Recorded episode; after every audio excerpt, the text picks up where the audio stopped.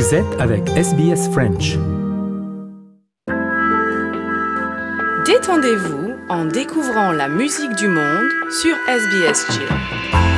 Sur votre télévision et votre radio numérique, en ligne et sur votre smartphone.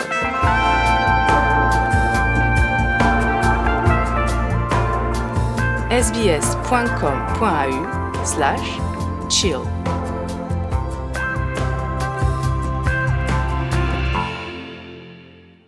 Écoutez le français sur Radio SPS. Et notre rétro sonore à présent, nous sommes le 23 octobre, le 23 octobre 1983. Euh, deux attentats frappaient Beyrouth, la capitale du Liban.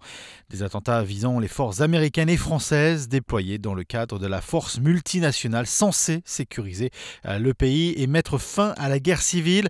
Le bilan a été terrible. 241 soldats américains ont été tués et 58 militaires et parachutistes français également. Le double attentat de Beyrouth du 23 octobre 1983, c'est notre rétro sonore du jour avec les archives de l'INA, l'Institut national de l'audiovisuel.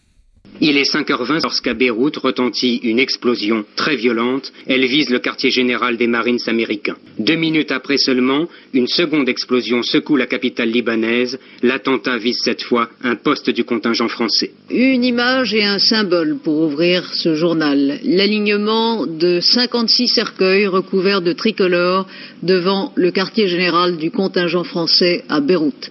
La cérémonie de levée des corps a eu lieu hier soir. Sur place, François Cornet, Jean-Claude Delatremblay. 56 cercueils alignés dans la clairière de la résidence des Pins, quartier général du contingent français à Beyrouth. Un dernier hommage des parachutistes à leurs camarades morts pour la paix un dimanche d'automne au Liban. Nous étions arrivés ensemble, ici, à Beyrouth, le mois dernier, pour apporter notre pierre à l'édification de la paix en ce pays meurtri. Nous sommes fiers de vous. Au revoir, mes chers parachutistes. Et le bilan est encore plus lourd pour les Américains qui comptent ce soir au moins 135 morts et une centaine de blessés. Une question reste posée ce soir. Qui a organisé ces attentats? Washington parle de l'Iran. Il est 5h20 ce matin lorsqu'à Beyrouth retentit une explosion très violente. Elle vise le quartier général des Marines américains. Deux minutes après seulement, une seconde explosion secoue la capitale libanaise. L'attentat vise cette fois un poste du contingent français. Le Pentagone vient d'annoncer, il y a quelques minutes, que l'attentat de ce matin avait fait 135 morts parmi les Américains et au moins 59 blessés. Tout s'est passé très tôt ce matin. Un camion entre dans le parking du quartier général, puis il se lance en direction de l'entrée principale. Les sentinelles ne peuvent l'arrêter. Au moment où il atteint l'entrée, il explose. La déflagration est indescriptible. Un officier américain estime que le camion contenait une tonne d'explosifs. Voici ce qui reste maintenant de l'immeuble français de la force multinationale. Nous sommes au cœur du quartier de la périphérie sud de Beyrouth. Quelques heures après l'explosion, quatre soldats français ont expliqué qu'ils avaient vu une voiture entrer dans le sous-sol de l'immeuble et que c'est cette voiture, bourrée d'explosifs, qui aurait provoqué la destruction complète de l'édifice. 1983, le Liban est en pleine guerre civile. Plusieurs camps s'opposent depuis déjà huit ans. Un conflit communautaire qui est très vite devenu un terrain d'affrontement pour toute la région.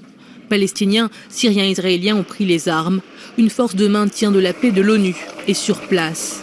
Leur mission Aider l'armée libanaise à restaurer l'autorité de son gouvernement. Ils sont britanniques, italiens, américains et surtout français. Le 23 octobre, peu après 6 heures du matin, ce sont eux qui sont pris pour cible à Beyrouth. Une explosion détruit le Drakkar, un des immeubles qui abritait les parachutistes français. Huit étages réduits en un millefeuille de pierre. 73 paras sont ensevelis, 15 d'entre eux en sortiront vivants. Deux minutes avant le Drakkar, c'est le campement américain installé à l'aéroport qui explose. 241 marines sont tués, le chaos dans Beyrouth. Les attentats seront revendiqués par deux organisations terroristes, le Hezbollah et le djihad islamique. Pendant trois jours, les secours vont creuser. François Mitterrand se rend au Liban pour un voyage éclair. La France est bouleversée. En allant à Beyrouth, j'ai voulu m'incliner devant nos soldats morts dans l'accomplissement de leur mission. Sur place, j'ai pu éprouver le courage et le sang-froid de tous.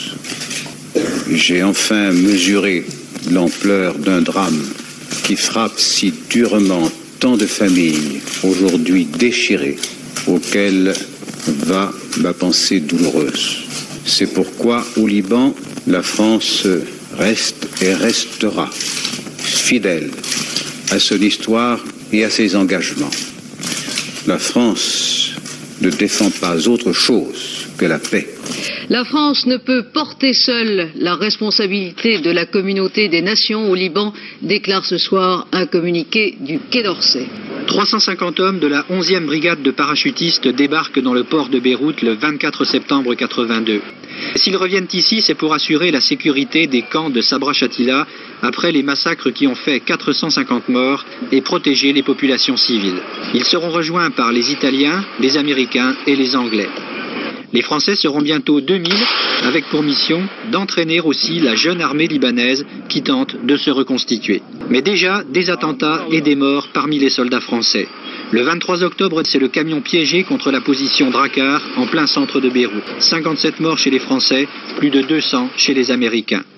Mais la France décide de rester, estimant qu'elle est venue au Liban à l'appel du gouvernement légal d'Amin Gemayel. Les Anglais, les Américains, les Italiens estiment que leur mission au Liban n'a plus de raison d'être. C'est l'adieu à Beyrouth pour ces hommes, mais le contingent français restera seul et c'est lui qui va même assurer le passage de la ligne de démarcation entre les deux secteurs de la capitale libanaise. Vous êtes avec Radio SBS en français. Donnez votre opinion sur les sujets qui vous intéressent.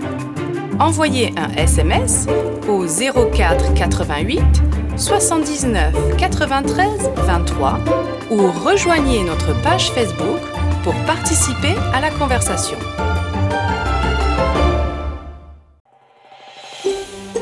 Vous voulez entendre d'autres rubriques comme celle-ci? Écoutez-les sur Apple Podcasts, Google Podcasts, Spotify ou n'importe où où vous obtenez vos podcasts.